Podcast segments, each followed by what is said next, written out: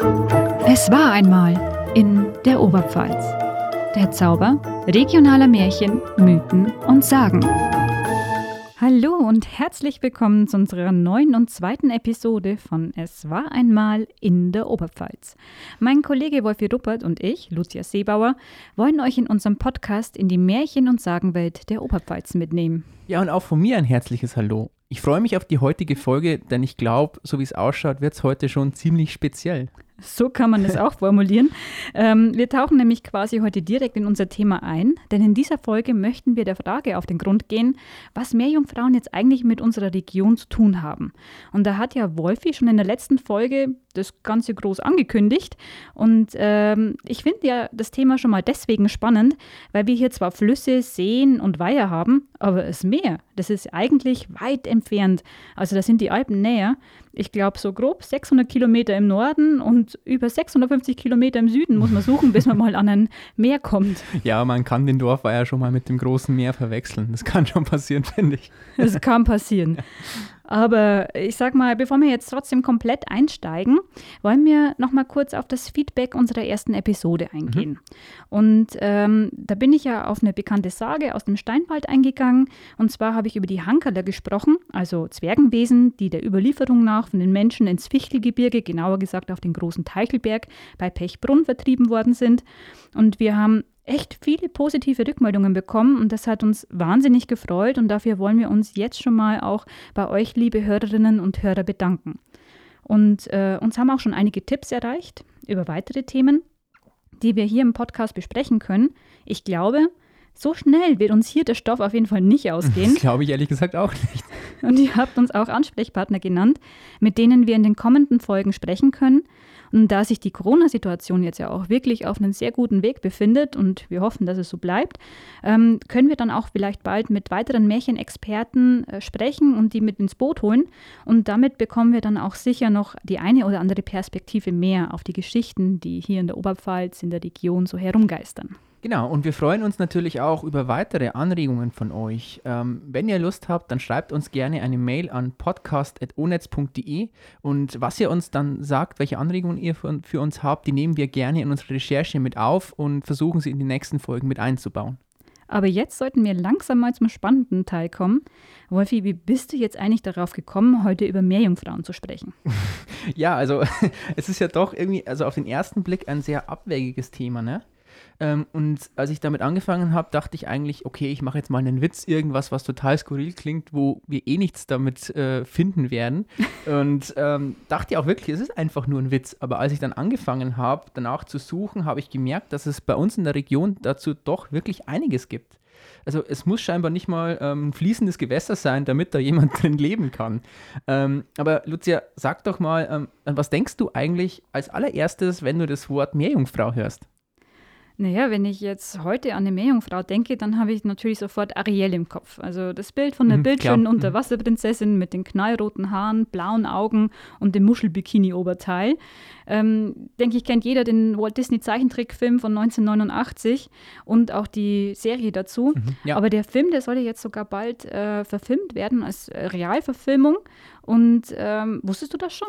Also ich habe schon mal davon gehört. Ähm, ich kann mir aber auch nicht wirklich was darunter vorstellen. Ähm, ich habe früher mit meiner Schwester immer Ariel geguckt und für mich ist es halt also als Kindheitserinnerung einfach die rothaarige Zeichentrickfigur, die da mit Sebastian und Fabian durchs Meer schwimmt. Ähm, aber vielleicht, keine Ahnung, weißt du irgendwas, was Disney da eigentlich vorhat? Soweit ich weiß, ist ein Live-Action-Musical geplant. Oho. Und gerade die, die Besetzung, also Musical, sagt ja schon, ähm, da braucht man als Hauptdarstellerin eine Sängerin. Und äh, das hat 2019, also die, die Besetzung der Hauptdarstellerin hat 2019 zu einer sehr starken Diskussion geführt. Und zwar soll das die RB-Sängerin Hailey Bailey übernehmen.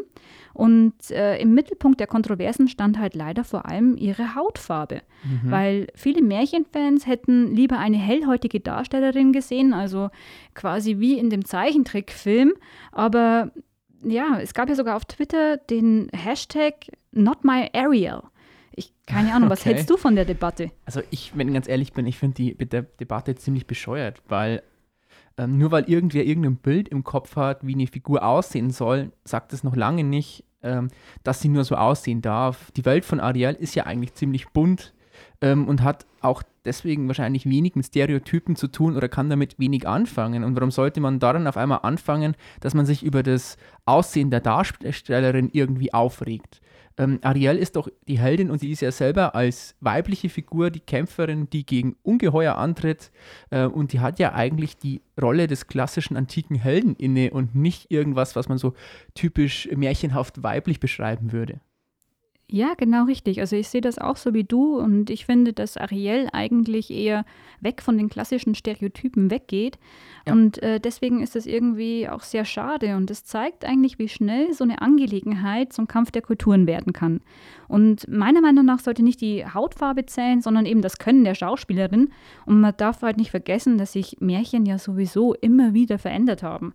Und äh, Ariel ist ja letztendlich auch in Teilen angelehnt an die kleine Meerjungfrau von äh, dem Schriftsteller Hans Christian Andersen. Und äh, es entwickelt sich, äh, ja, wie soll man denn sagen? Märchen entwickeln sich entlang der, am Zahn der Zeit. Und das ist jetzt, finde ich, auch in dem Fall so.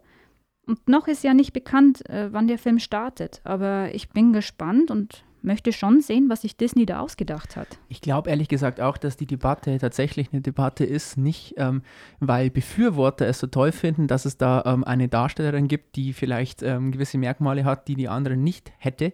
Ähm, ich glaube, der Punkt ist tatsächlich, es geht von immer von denjenigen aus, die sich daran stören, weil ähm, die Leute, die es von vornherein entweder nicht interessiert oder die es gut finden, würden keine Debatte daraus machen, gäbe es keine Gegenstimmen, die jetzt irgendwie sagen würden, ähm, Ariel darf keine schwarze Hautfarbe haben oder so. Und ich glaube, die Debatte ist deswegen eine wichtige Debatte, eben weil sie von denjenigen angestoßen wird, ähm, die was dagegen haben. Und komischerweise sind es ja. aber auch immer die Leute, die sagen, warum man daraus überhaupt ein Thema macht. Und dementsprechend denke ich, genau deswegen ist es ein Thema, weil es Leute mhm. gibt, die sich daran stören, aber trotzdem irgendwie nicht drüber sprechen wollen. Es ist auf jeden Fall, es ist ein Riesenthema und äh, gerade die ganze Rassismusdebatte äh, ist unheimlich kontrovers in der, in der heutigen Zeit und ja, ich glaube, äh, es steht nirgendwo geschrieben, wie eine Meerjungfrau auszusehen hat. Und deswegen sollte man sich da auch nicht so festlegen. Vor allem kann ich mir auch ziemlich gut vorstellen, dass es keinen gibt, der schon mal eine Meerjungfrau in Natur gesehen hat. Das kann ich mir auch vorstellen. Wobei, aber man muss schon sagen, die Populärkultur ist ja letztendlich voll von Meerjungfrauen. Ja. Und äh, es gibt ja noch zahlreiche weitere Filme und Serien, wo man Meerjungfrauen oder dann das männliche Pendant, den Wassermann, sieht. Also um nur einige Beispiele zu nennen, auf äh, Disney Plus zum Beispiel läuft momentan die Serie Mysterious Mermaids. Ähm, Aquaman ist ja auch bekannt aus den DC Comics. Gerade jetzt mit der Justice League äh, ist ja total befeuert worden mit Jason Momoa in der Hauptrolle, der auch den Karl Drogo in Game of Thrones gespielt hat. Und äh, Fluch der Karibik im vierten Teil kommt auch, äh, kommen auch mehr Jungfrauen vor. Äh, mit einer Träne wird ja letztendlich dann auch der Weg zum, zum Jungbrunnen frei. Ja, also es ist wirklich weit verbreitet, aber ähm, wenn wir schon drüber sprechen, dann erzähle ich dir doch auch gleich mal meine persönliche Lieblingsfigur, wenn es um die Darstellung einer Meerjungfrau geht oder so ähnlich. Und das Erzähl. ist für mich, also mein persönlicher Held, äh, seit ich ein Kind war bis heute, ist Meerjungfrau Mann aus Spongebob. ähm, Genial. der mit Blaubarschbube äh, früher mal die Unterwasserwelt gerettet hat und heute eigentlich nur noch so ein alter, tattriger Sack ist, der im ähm, Altenheim sitzt. Und das Witzige ist ja eigentlich, dass diese Meerjungfrau Mann-Figur auch an Aquaman aus den DC-Comics angelehnt ist, aber halt komplett ad absurdum geführt wird. Also, das ist wirklich das absolute Gegenteil von dem, allein schon mal der Name Meerjungfrau Mann. Ähm, Meerjungfrau Mann und Blaubarschbube vereint.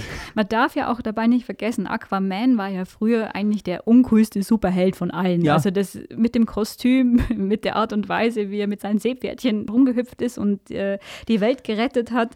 Ähm, und mit Jason Momoa ist er aber natürlich äh, wesentlich ja, nochmal aufgehübscht und wesentlich cooler geworden. Also ich habe es auch mal vor kurzem gesehen, dass der Film lief. Ich glaube, der, der eine lief auch schon mal im Free TV. Ich schätze, da habe ich ihn gesehen.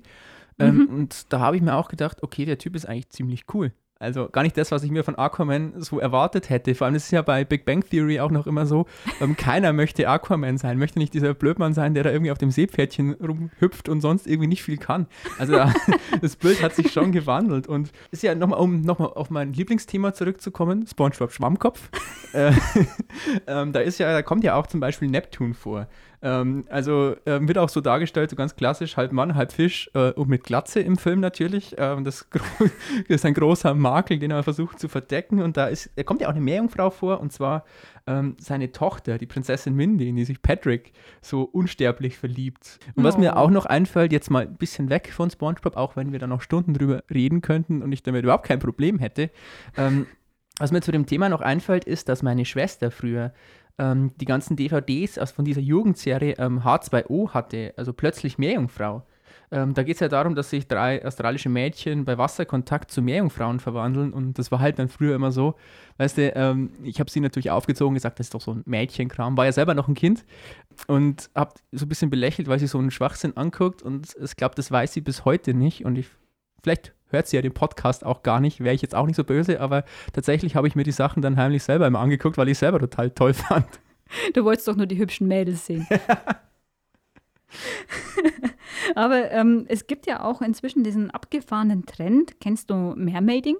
ja, habe ich schon mal von, von, gehört. Das ist total irre. Aber ähm, ich weiß natürlich, was Mermaiding ist. Aber vielleicht kannst du mir trotzdem nochmal verraten, was genau das ist.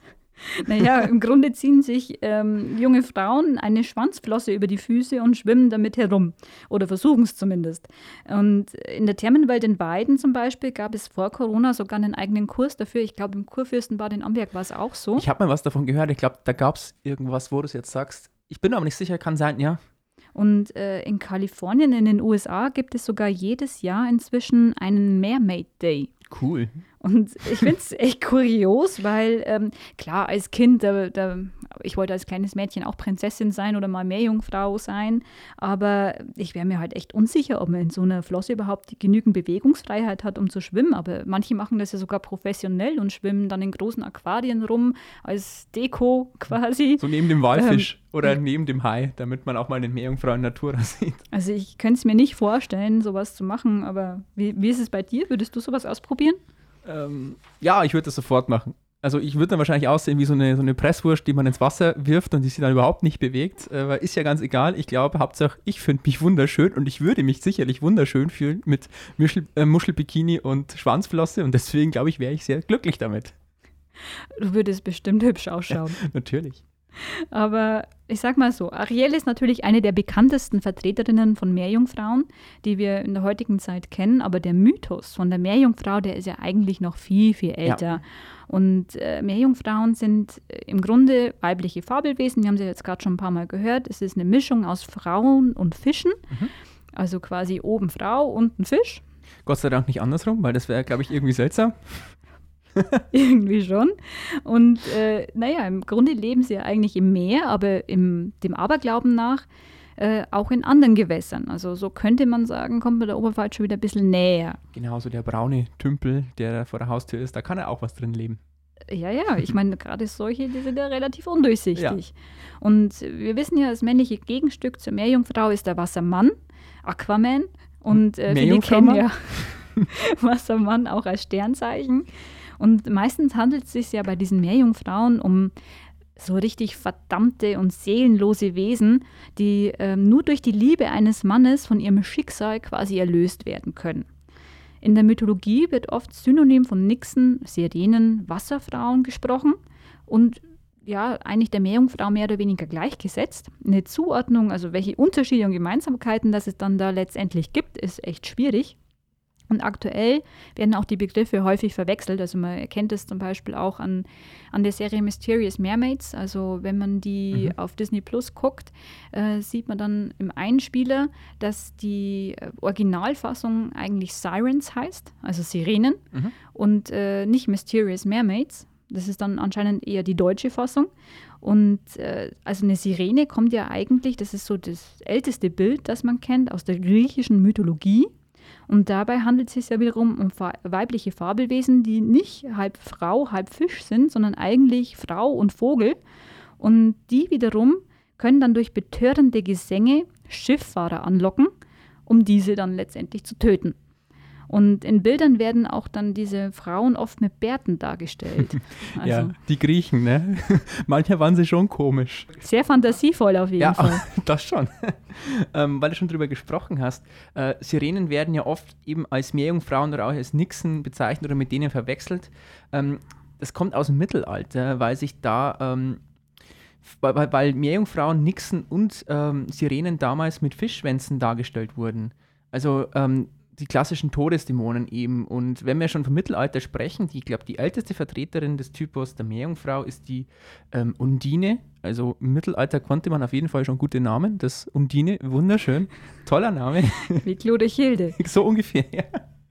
ähm, und äh, bei dieser Undine, ich sage es nochmal, weil es so schön klingt, ähm, handelt es sich um eine, soll es sich um eine äh, weiblich jungfräuliche Frau handeln, die aber im Grunde genommen Wassergeist ist und die erst nach der Heirat mit einem Menschenmann eine Seele bekommt. Ähm, und diese Undine taucht erstmals in den Schriften des frühen 14. Jahrhunderts schon auf. Ähm, Meerjungfrauen kommen aber halt auch in zahlreichen Märchen und äh, Sagen vor und auch zum Beispiel Achim von Armin ähm, hat die Figur für sein Werk des Knaben Wunderhorn 1808 ähm, verwendet. Ähm, und es gibt natürlich dann noch diese ganz bekannte Meerjungfrau, ähm, die vom dänischen Märchenerzähler und Schriftsteller ähm, Hans Christian Andersen stammt, was du gerade vorhin schon mal angesprochen hast. Mhm. Ähm, der hat die kleine Meerjungfrau äh, 1837 äh, veröffentlicht und da hat sie, man kann sagen, eigentlich im Sturm die Welt erobert. Ähm, und noch heute steht eine Figur von der kleinen Meerjungfrau in Kopenhagen und gilt heute als das Wahrzeichen der Stadt. Ja, also man sieht eigentlich, der, der Mythos der Meerjungfrau ist weltweit bekannt. Und äh, aber wie sieht das jetzt eigentlich in der Oberpfalz aus? Ich glaube, da liefert uns wieder unser alter Bekannter, der Franz Xaver von Schönwert, Hinweise, oder? Du hast doch da bestimmt was gefunden. Ja, natürlich habe ich bei Franz Xaver von Schönwert nachgeguckt. Und ähm, was, was, was da als erstes auffällt, ist, dass Franz Xaver von Schönwert von Meerfrauen spricht und nicht unbedingt von Meerjungfrauen. Also eher das, was man so aus dem Sirenenmythos kennt. Ähm, bei Schönwert, da gibt es auch ein Zitat, da heißt es, sie sind Doppelwesen, halb Weib, halb Fisch oder Schlange, sind wunderschön auf dem Wasser und locken damit die Menschen an, um sie in die Flut hinunterzuziehen. Nähert man sich ihnen, wird der Mann zerrissen.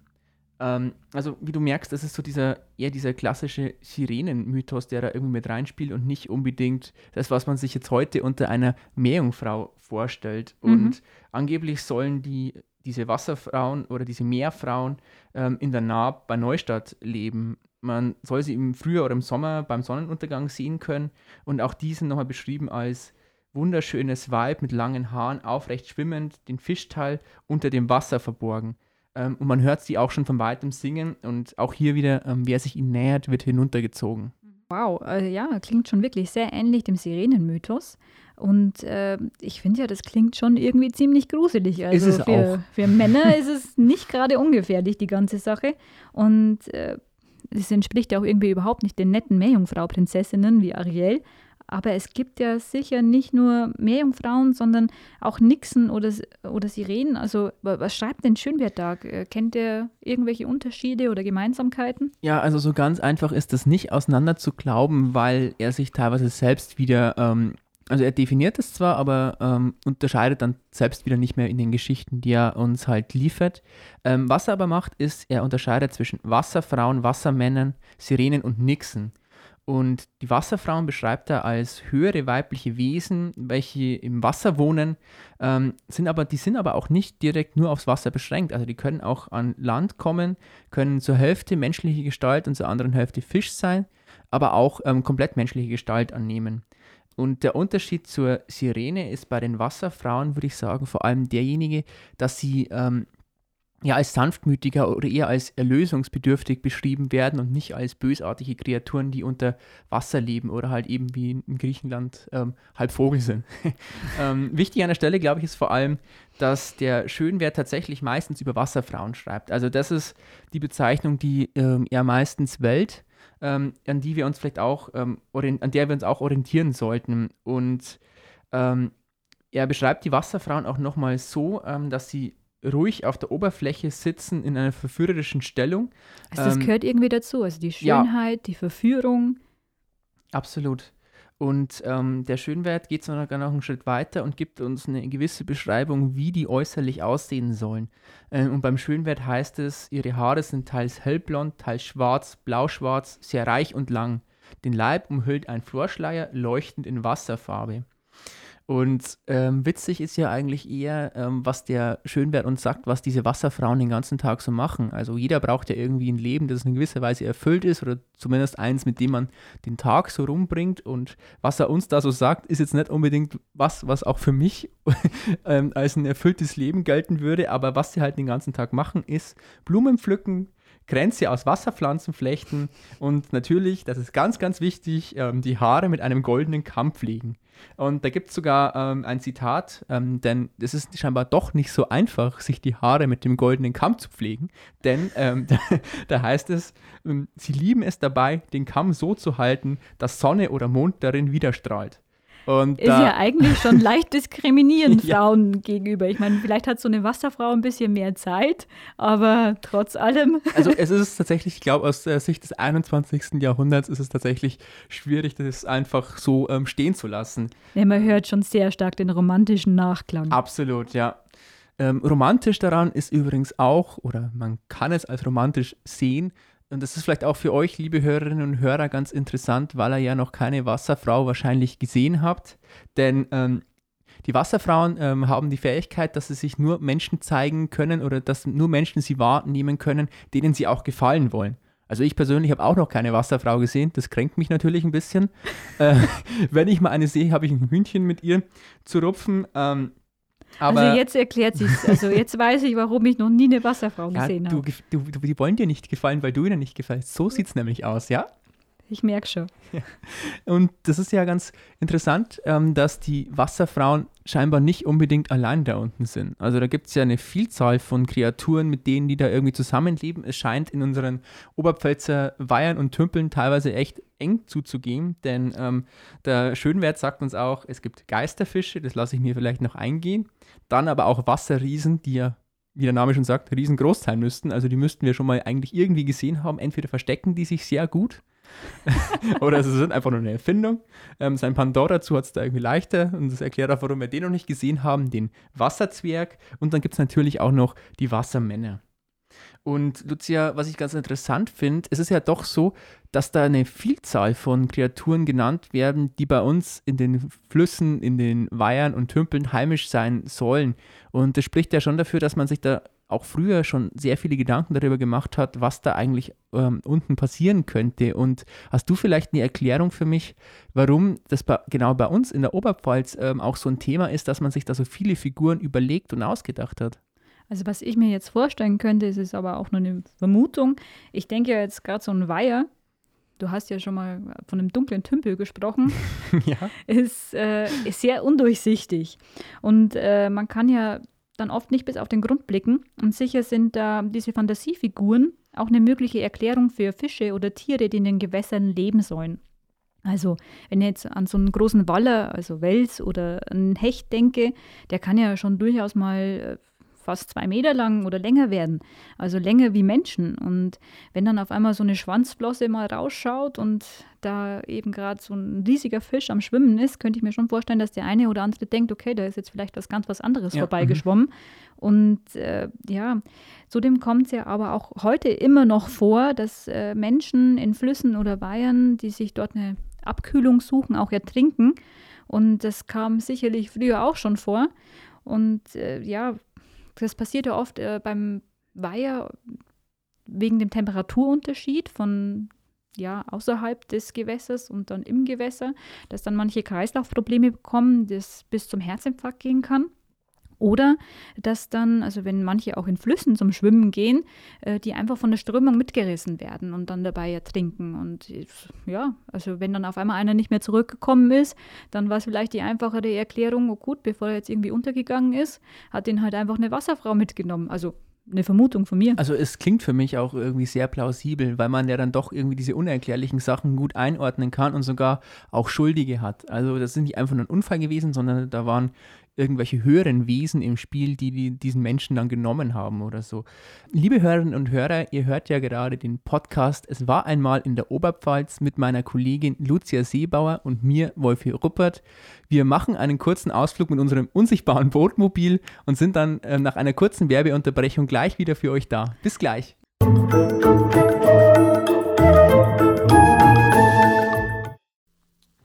Hey Lucia, wie geht's dir? Passt schon. Und wie läuft die Arbeit so? Passt schon. Das ist deine Antwort auf alles, oder? Ja, freilich. Das ist die Antwort von Oberpfälzer auf nahezu jede Frage und für jede Stimmungslage. Nee, das ist wahrscheinlich auch das größte Kompliment, das man von einem Oberpfälzer bekommen kann, oder? Genau so ist. Aber damit ähm, ich das nicht immer selber sagen muss, habe ich jetzt genau das Passende dafür in meinem Kleiderschrank. Echt jetzt? Wie das? Was denn? Naja, wir bei Oberpfalz Medien feiern doch dieses Jahr unser Dreifachjubiläum. Unsere Tageszeitung Der Neue Tag wird 75, unser Online-Portal ONETZ 25 und unser Druckzentrum 10 Jahre alt. Und unter dem Motto Hashtag Oberpfalz verbunden gibt es eben genau zu diesem Anlass eine eigene Modekollektion, die mit dem Modelabel Cofits Oberpfälzer Ortsechzeich gestaltet wurde. Es gibt T-Shirts, Hoodies, Sweatshirts für Jungs und Mädels und äh, zwar bedruckt mit vier originellen Motiven aus unserem Dialekt. Und die gehören für mich in jeden Oberpfälzer Kleiderschrank. Und jetzt les mal, was hier auf meinem Pulli steht. ich verstehe schon, passt schon. Und wer die Klamotten kauft, der tut sogar der Umwelt noch was Gutes. Alle Shirts und Pullis sind aus fair gehandelter, vegan zertifizierter Bio-Baumwolle.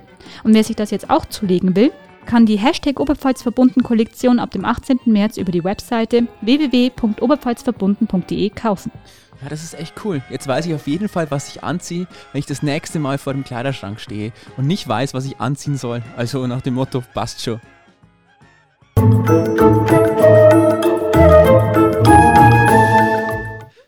Auf, auf und davon. Wir sind zurück beim Oberpfalz Medien Podcast. Es war einmal in der Oberpfalz. Und Lucia, erinnerst du dich noch dran, als wir am Anfang wir uns ähm, die Wassererzählungen von Schönwert angeschaut haben, gefragt haben, warum der Ort, der da angegeben wird, meistens Neuenhammer bei Fohnstrauß ist? Ja, ja, äh, stimmt. Jetzt, wo du sagst, der Ort kommt ja öfters vor bei Schönwert. Und du erzählst mir aber bestimmt gleich, was es damit auf sich hat.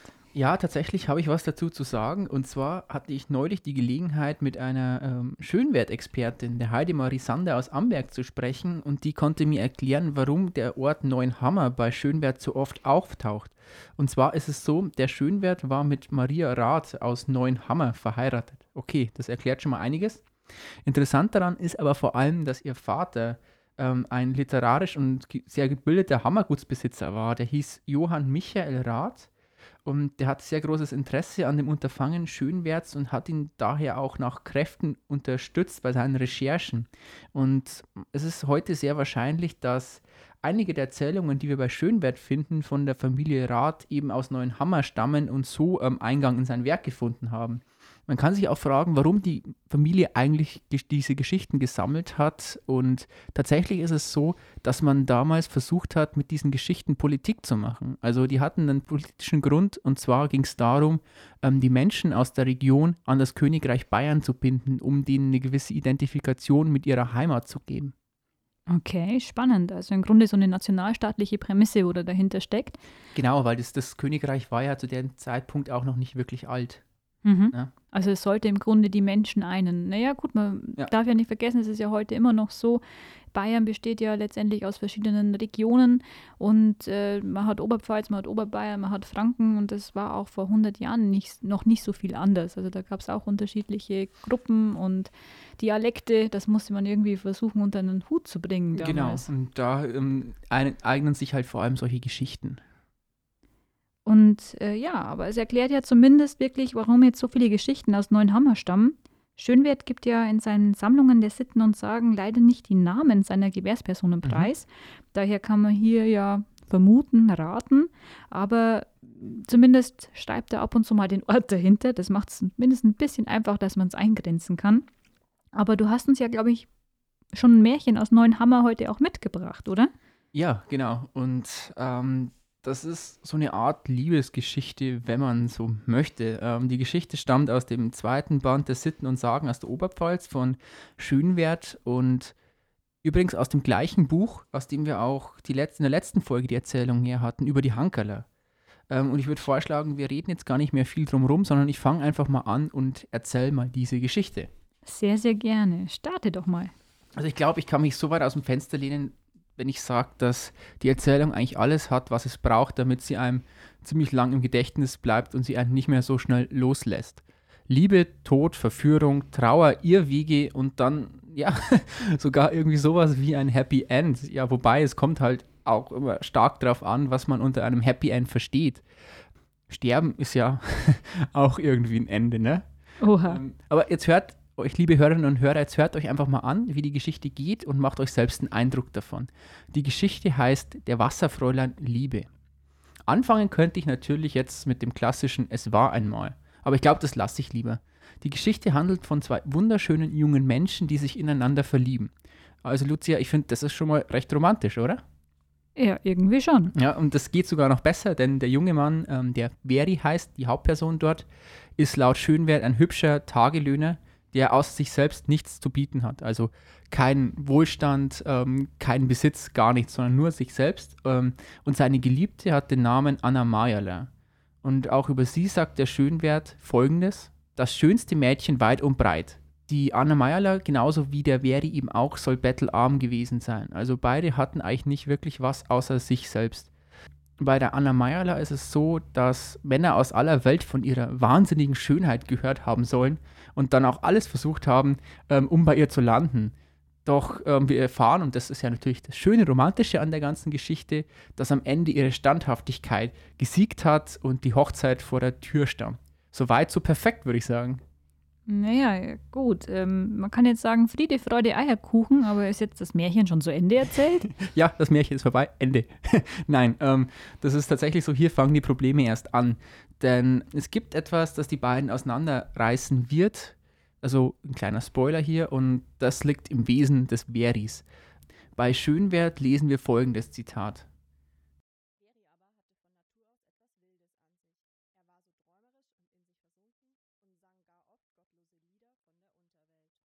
Und da ist es natürlich auch so, wie die Leute nun mal oft sind, wer kennt es nicht, ähm, hat der Veri deshalb auch ganz schnell einen bösen Spitznamen weg. Und zwar der tolle Veri. Also nicht, weil er so toll gewesen wäre, sondern eher, weil er so ein verrückter Vogel war. Okay, aber was hat jetzt den Veri so besonders gemacht? Ähm, dass der Name, ja, der tolle Veri, dann trotzdem irgendwie nicht aus der Luft gegriffen ist, macht Schönwert deutlich, als er beschreibt, dass der Veri am Tag vor seiner Hochzeit in den Wald geht, um dort einen Rehbock für das Hochzeitsessen zu schießen. Und dazu lesen wir bei Schönwert folgendes. Mit einem prächtigen Rehbock auf dem Rücken war er auf dem Wege nach Hause. Doch seine Gedanken irrten wild umher, blieben nicht bei der Braut. Während er seinen wilden Träumen nachdachte, kam er an einen Steg. Schon leuchtete der Mond. Also was hier jetzt passiert ist, ähm, ist folgendes. Der Veri wollte eigentlich nur, wie gesagt, diesen Bock schießen, ist dann aber ziemlich schnell von seiner eigentlichen Aufgabe abgekommen und hat dann an diesem Weiher ähm, das Wasser gesehen, war davon fasziniert, hat die Zeit komplett vergessen und ähm, schon kommt es dazu, dass er am Tag der, vor der Hochzeit nicht bei seiner Braut ist. Gut, das Jagen scheint dem ja auf jeden Fall wichtiger gewesen zu sein als seine Verlobte. hat halt mehr darauf geguckt, dass irgendwie was auf den Tellern dann an der Hochzeit äh, drauf ist. Aber was passiert denn jetzt weiter? Ja, die Geschichte geht wie folgt weiter. Der Veri wird auf einmal sehr, sehr wehmütig, weil sich der Mond so schön im Wasser spiegelt. Und was er dann macht, kommt mir ehrlich gesagt ein bisschen strange vor, weil der Schönwert schreibt, dass er dann sein Ohr an die Wasseroberfläche legt und dabei ähm, etwas hört. Und was er da hört, das beschreibt der Schönwert so.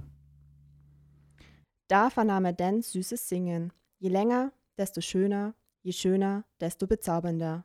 Immer mehr neigte er das Ohr den wunderlieblichen Tönen und gedachte, hinabzusinken in die Fluten wäre gar so süß. Also der Veri ähm, hört scheinbar irgendwas unter Wasser und ist davon vollkommen von den Socken. Er findet es total toll. Und natürlich will er auch wissen, was es damit auf sich hat. Und er blickt ins Wasser. Also bei uns wird man wahrscheinlich nicht viel sehen, weil man einfach nur eine braune Suppe sieht, wenn man bei uns in die Weiher blickt. Im Fall von Vieri ist es wahrscheinlich, ist es scheinbar ein bisschen anders. Denn was er sieht, sind auf einmal sehr viele wunderschöne Frauen, die zu Musik tanzen. Und eine von diesen wunder, wunderschönen Frauen ist scheinbar noch viel, viel wunder, wunder, wunderschöner als alle anderen. Und da denke ich mir, dass dem Veri die Braut wohl nicht so wichtig sein kann, denn als die unbekannte Schönheit auf ihn zukommt und Folgendes zu ihm sagt. Ach, es ist bei uns so schön, so ruhig, viel mehr Luft und Leben als bei euch. Willst du mit mir? Da zögert der Veri nicht lang und nickt sofort. Also ähm, wirklich ein Der toller lässt sich Typ. ja schnell Ja. überzeugen. Und ähm, sie kommt dann wohl noch mit ihren rehbraunen Augen auf ihn zu und sagt dann noch Folgendes. Sieh, ich war auch einst auf der Erde. Du hast eine Braut. Kannst du sie vergessen? So du mit mir gingest, müsstest du ihrer nicht mehr gedenken. Jede Szene nach der irdischen Braut würde dir Strafe zuziehen. Und dann, natürlich, was macht der Veri? Ohne groß zu überlegen, er umarmt sie und wird mit ihr in die Tiefe gezogen. Na toll.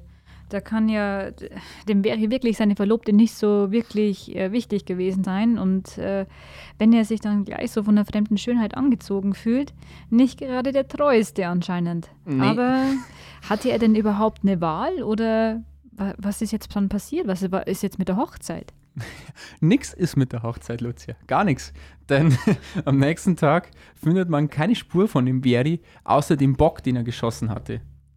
Er hat eindeutig einen Bock geschossen. Ich glaube, das kann man gut sagen. Ich glaube, das kann man wirklich so sagen. Und keiner hat mehr irgendein Lebzeichen von ihm irgendwie mitbekommen. Und der Schönwert macht an der Stelle auch einen Cut und äh, macht einen ziemlich krassen Zeitsprung von, ich sag mal, irgendwie 20 Jahren oder so.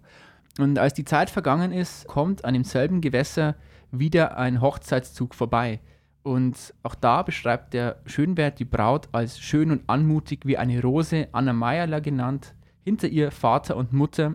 Letzte erschien bleich und leidend, an Jahren noch nicht fortgeschritten, mit den Spuren hoher Schönheit. Was ihr euch an dieser Stelle unbedingt merken solltet, ist, dass auch die Mutter den Namen Anna Meierler trägt. Interessant ist hier vor allem, dass ähm, als sie an diesem Wasser vorbeigehen, nicht die Anna Meierler seufzt, weil sie ja da den Veri verloren hat, sondern die Mutter. Und der Mann, der Vater der Braut natürlich, äh, versucht sie auch zu trösten. Bei Schönwert finden wir folgendes Zitat. Ist die Gegenwart nicht besser als die Vergangenheit? Haben wir nicht in Frieden und Treue gelebt miteinander? Und ist unsere schöne Tochter nicht dein sprechend Abbild?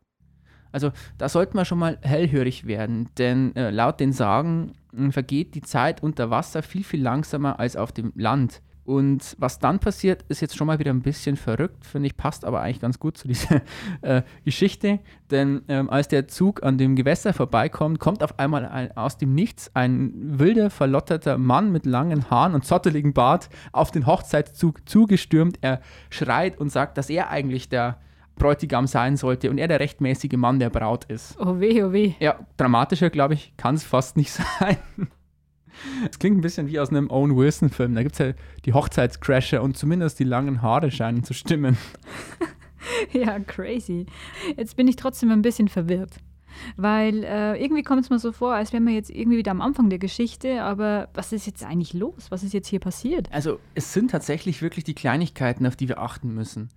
Natürlich, was dann hier im Vordergrund passiert in der Geschichte ist, dass der Bräutigam sich nicht gefallen lässt, dass da auf einmal so, so, so ein irrer Typ angerannt kommt und seine Braut stehlen möchte. Ähm, er schlägt den Fremden nieder. Das ist mal so der Strang, der im Vordergrund der Handlung steht und was im Hintergrund passiert, ist wahrscheinlich viel wichtiger. Denn auch da ist es wieder nicht die Braut, die irgendwie erschrocken ist oder ähm, irgendwie wehmütig oder auch nicht der Vater, sondern die Brautmutter ist es, die zum Schauern kommt und kaum mit ihren Gefühlen mehr klarkommt. Und auch hier wieder, warum das so ist, erfahren wir an der Stelle des Textes nicht. Und wieder macht der Schönwert einen Cut, also er lässt auch den Strang jetzt erstmal offen und wieder äh, macht er einen Zeitsprung und es vergehen wieder viele Jahre. In der nächsten Szene sind wir dann wieder in dem Dorf, in dem sich einst die Anna Meierler und der Verdi verliebt hatten. Mittlerweile ist es aber so, dass ein mysteriöser Franziskaner immer wieder ins Dorf kommt, den der Schönwert auch beschreibt und er beschreibt ihn als bleich und leidend, doch schön von Angesicht. Und dieser Mönch, der hat ein ganz bestimmtes Ziel, denn der besucht immer wieder die junge Anna Meierle. Und da auch da ist es wieder, dass besonders die Mutter immer sehr, sehr traurig wird, wenn der Mönch ins Dorf kommt. Und damit die Geschichte jetzt auch irgendwie wieder zusammengeht, kommt auf einmal der Tag, an dem der Vater stirbt. Also der Vater der jungen Anna Meierle. Und wer ist natürlich sofort zur Stelle, ähm, um die Mutter zu trösten? Das ist der Mönch. Und genau an der Stelle wird es jetzt auch ziemlich verrückt, wie ich finde, weil der Vater ist aus dem Weg geräumt. es gibt keine Probleme mehr, die irgendwie auch familientechnisch schwierig sein könnten. Denn als der Mönch jetzt zur Mutter geht, erkennt die Mutter auf einmal den Veri in dem Mönch. Und bei Schönwert heißt es dann dazu, Sie hatte den Veri erkannt, der in ihr schon längst seine Anna Meierla wiedergefunden hatte. Crazy. ja. Einfach crazy. Also man kommt äh, schon irgendwie schwierig mit mit diesen ganzen Zeitsprüngen, die da passieren. Also es scheint nicht so wirklich richtig stringent erzählt worden zu sein. Aber äh, warum ist jetzt der Veri plötzlich ein Mönch geworden und äh, naja, also er scheint ja unter Wasser nicht ertrunken zu sein, aber was ist jetzt mit dem Wasserfrau geworden?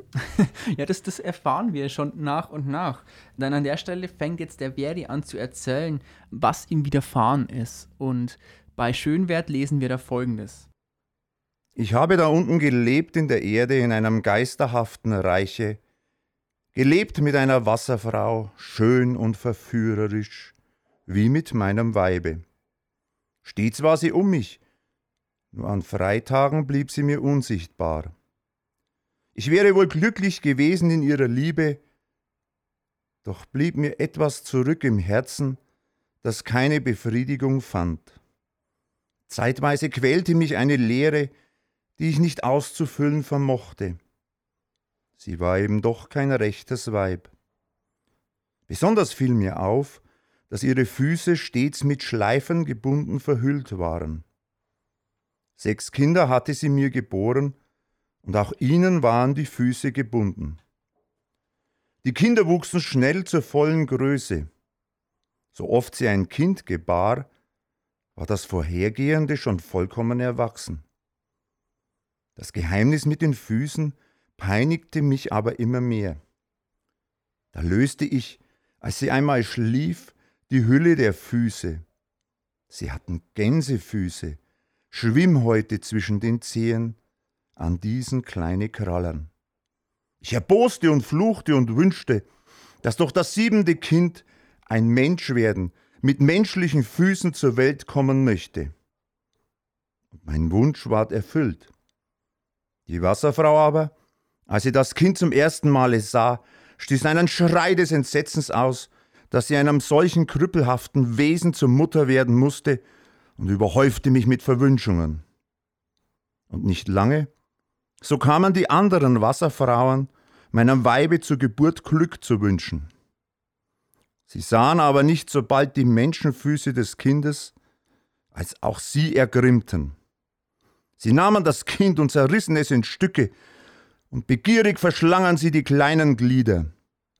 Denn Kinderfleisch gewährt ihnen wieder auf 300 Jahre Schönheit und Jugend und macht die Männer in Liebe zu ihnen entbrennen. Machtlos musste ich alles dieses über mich ergehen lassen.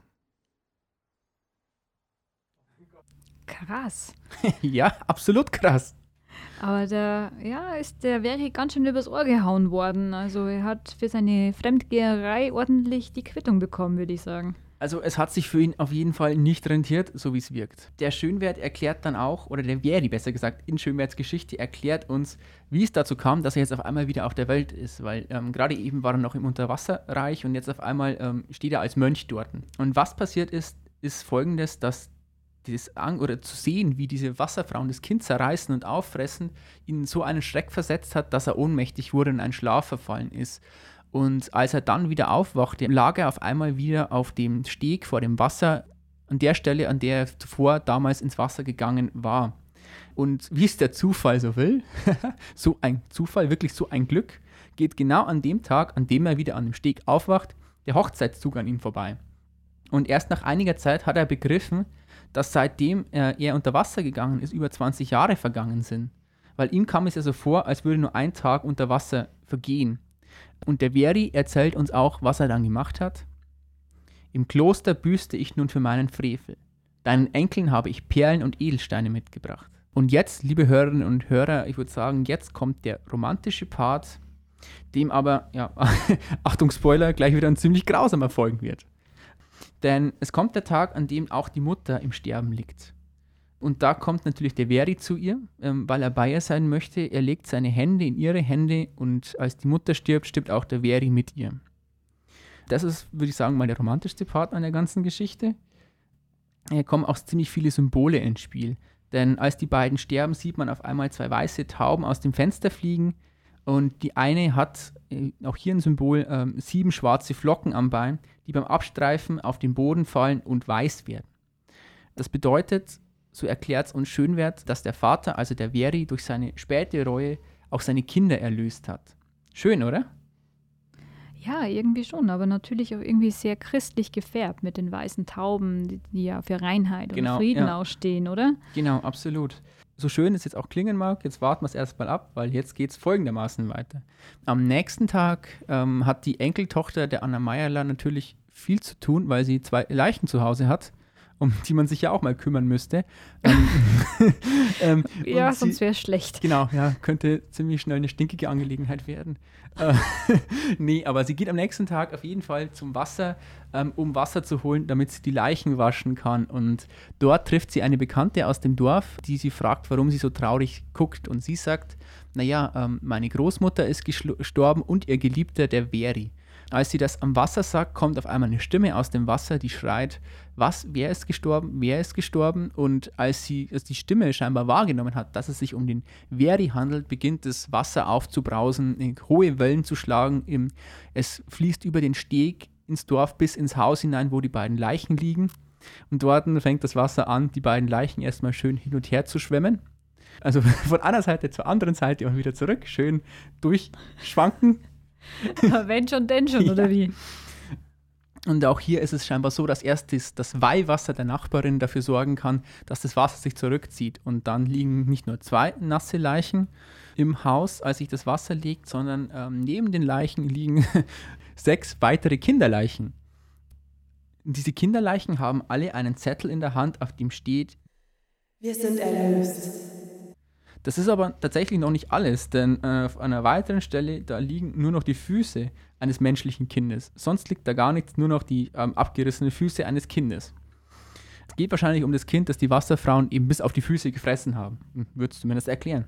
Und auch ähm, bei dem Kind oder bei diesen Füßen liegt ein Zettelchen, auf dem auch ein Satz steht, der folgendermaßen heißt, Der Leib ist verzehrt, die Seele gewährt. Und damit endet die Geschichte auch. Damit habt ihr dieses quasi Happy End, von dem ich äh, gesprochen habe. Und weil sie ja trotzdem irgendwie ein Märchen ist, könnte man es folgendermaßen beenden. Und zwar, und weil sie alle gestorben sind, leben sie nicht weiter. Ende.